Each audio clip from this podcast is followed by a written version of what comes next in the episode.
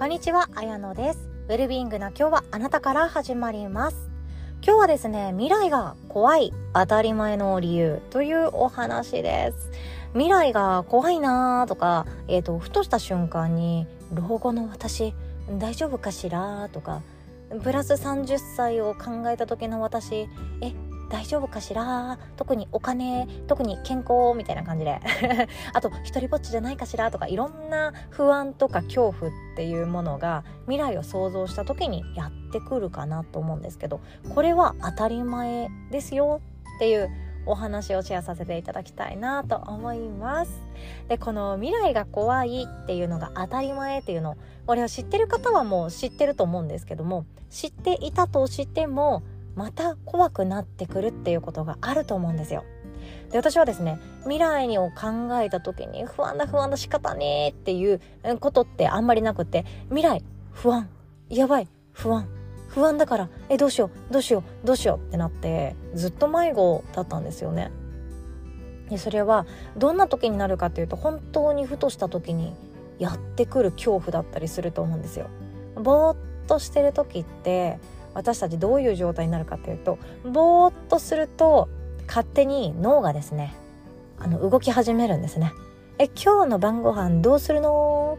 とか今あなたの子供元気に学校行ったけど本当に学校生活大丈夫なのかしら？いじめられてないかしら？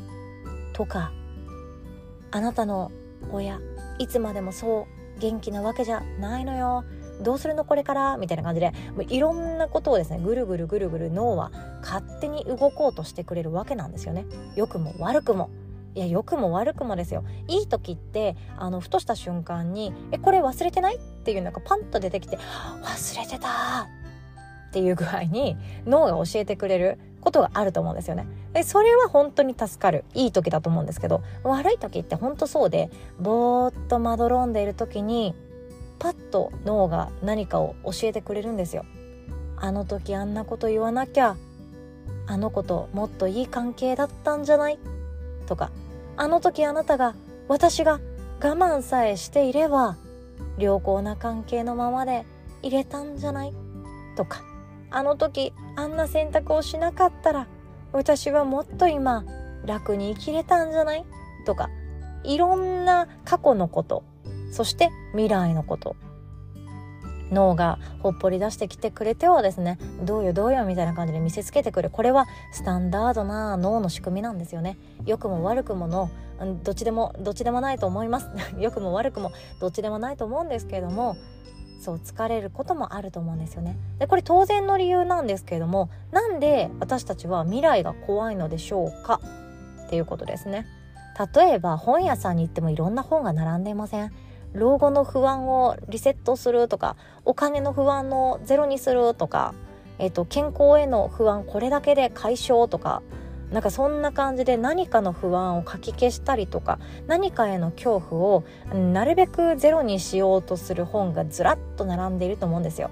もうお金に困らないとか2024年の株価予想はこれとか新 NISA これだけ抑えろとか私も立ち読みしてます。はい私も立ち読みしてます。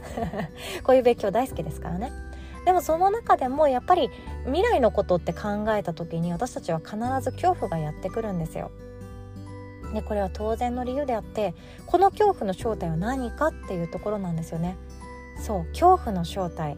ご存知ですか？さあ何だったでしょうか？未来への恐怖の正体はそう答えは未知ですね。知らないっていうこと。知らないっていうことが招いてくる恐怖なんですね。私たちは知らないってだけで恐怖に至ります。知らないわからないってだけで恐怖に至ってやらないとかやめておこうとかよくわからないから排除しようとか自分の人生の中からなかったことにしようとかそんな風に動いてしまう心の動きがあるんですね。でこれはもう仕方のないことなんですよ。クラス替えとか。1学年上がるたびにクラス替えをした方もいらっしゃると思います。私は2年に1回のクラス替えでしたね小学校は。学校によって違うそうなんですよね。私も知らなかったんですけど、まあ、この話はさておき 脱線しまくりですね。1年ごとにクラス替えがあるとしたら不安ですよね。今仲良しグループせっかく馴染めてきて心置きなくおしゃべりできる友達がいるのにクラス替えしてみんなと離れ離れになったらどうしよう。怖いな。変わらなかったらいいのにな。一生このままだったら安心なのになっていうこと。そんな経験ありませんでした。私逆もありますけどね。一生このままだったらどうしようの不安もありましたけどね。でもそんな風に何かにおいて新しいものってドキドキするんですよ。初めて入った部活動。絶対不安だったはずなんですよ。え先輩怖かったらどうしようとか。え先輩怖かったらどうしようとか。ね先輩怖かったらどうしようとか。ありませんでしたかね。それこそ大学もそうですよ。初めて行く大学生活。友達できなかったらどうしよう。孤独だったらどうしよう。初めて入ったアルバイト。先輩怖かったらどうしよう。先輩怖かったらどうしよう。みたいな。ずっと怖がってる。で就職してもそうですよね。新しい世界に行く時に必ず恐怖はやってきます。でも恐怖はやってくるけど1年やったら大体恐怖の種類が変わっているはずなんですよ。そう。一番初めに入社をしましたと。怖いですよね。先輩怖かったらどうしよう。先輩怖かったらどうしよう。飲み会の変なルールあったらどうしよう。残業手当出なかったらどうしよう。むしろブラックだったらどうしよう。すんごい怖い仕事だったらどうしよう。怖い怖い怖いだけれども1年やりきったら次の恐怖はそのだったらどうしようの中身が全然違うはずでこの仕事うまくいかなかったらどうしようとかこれ私やりたいって手を挙げたけど結果残せなかったらどうしようとか新しいアイデア浮かんだけどこれ誰かに話していやなんかそれつまんねえよって言われたらどうしようとか飲み会誘ってもらえない先輩だったらどうしようとか全然種類の違う恐怖に変わっていくんですよね。本当面白いなって思います。日々私たちは不安とか恐怖とか悩みっていうものを抱いているけれどもその中でも必ず悩みネガティブな感情の対象は進化しているはず。なんですよ。ずっと同じことで悩んでいないはず。またはずっと同じことで悩んでいるのだったら自分の人生はそこでずっといるっていうだけ。停滞しているってだけ。シンプルにそれだけだと思うんですよね。変わり続けようとする人成長しようとする人は必ず変わっていく。だからまた新しく悩みがやってくるんですよ。きっとこのポッドキャストを聞いてくださってるウェルビーパートナーにつきましては多分悩みあるし不安あるし恐怖もあるでもその中身変わってるなっていうことに気づかれていらっしゃる方の方が多いと思うんですよね。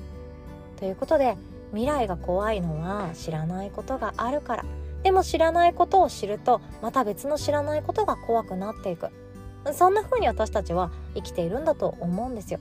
でもこれも喜ばしいことですよね知らないことがあるっていうことに出会えた気づけたってめちゃくちゃハッピーだと思いません？知らないものなんてもう何もないよ。私全てのもの知ってるわ。ってなると自分の世界そこでもう広がらないですよね。自分の世界それがマックスでどうしようもなく狭い中で生きていくしかなくって。これだからめちゃくちゃ嬉しいことだと思うんですよ。恐怖を抱けたってことは自分が新しい世界の存在を知ってしまったり世界ってもっと広いんだっていうのを知っているから。わからないっていうことがあるっていうことを知ってしまっているからこれって本当に喜ばしいことなんじゃないかなって思ったりもしています。ということで今日はこんなお話でございました。最後ちょっと哲学っぽかったですね。ノリでこんなお話をしてしまいました。ただ私たちはこれからも不安や恐怖抱き続けます。自分の人生に不安や悩みや恐怖がなくなるっていうことはあんまりないって思った方が私はいいと思うんですよね。ただその不安とか恐怖とか悩みっていうものにつけてる思い込みを変えることはできると思います。私は変わったんですけれども悩み嫌だなからどうなったかというと悩みきた。よし成長するぞ。来てる来てるっていう感じで予兆を感じるようになるんですよね。恐怖来てるなって思ったらあ私これ変わる瞬間だって思ったりするんですよ。ちっちゃい頃はピンチはチャンスっていう言葉がよく分かんなくってピンチはチャンス。は？何言ってんの？ピンチなんて嫌に決まってんじゃんって思ってた人間なんですよ。ピンチはチャンスって言われませんでした？なんかドッジボール大会とかで私投げられないのに最後の一人になってしまって逃げるのだけは得意なので。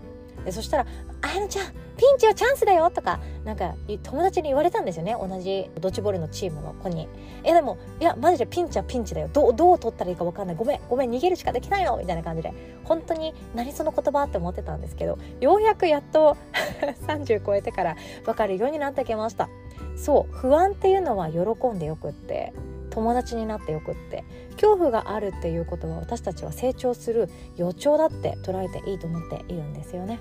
でそんないろんな感情についてもっともっと探求してそして感情や心理のプロになりたいという方いらっしゃいましたら今週末ですね11月11日の夜7時30分スタートです。ERC 体験講座ご用意させていただいておりますのでぜひともご参加いただけたらなと思っております。目的はですねあなたは十分素晴らしいを自分に言ってあげられる人。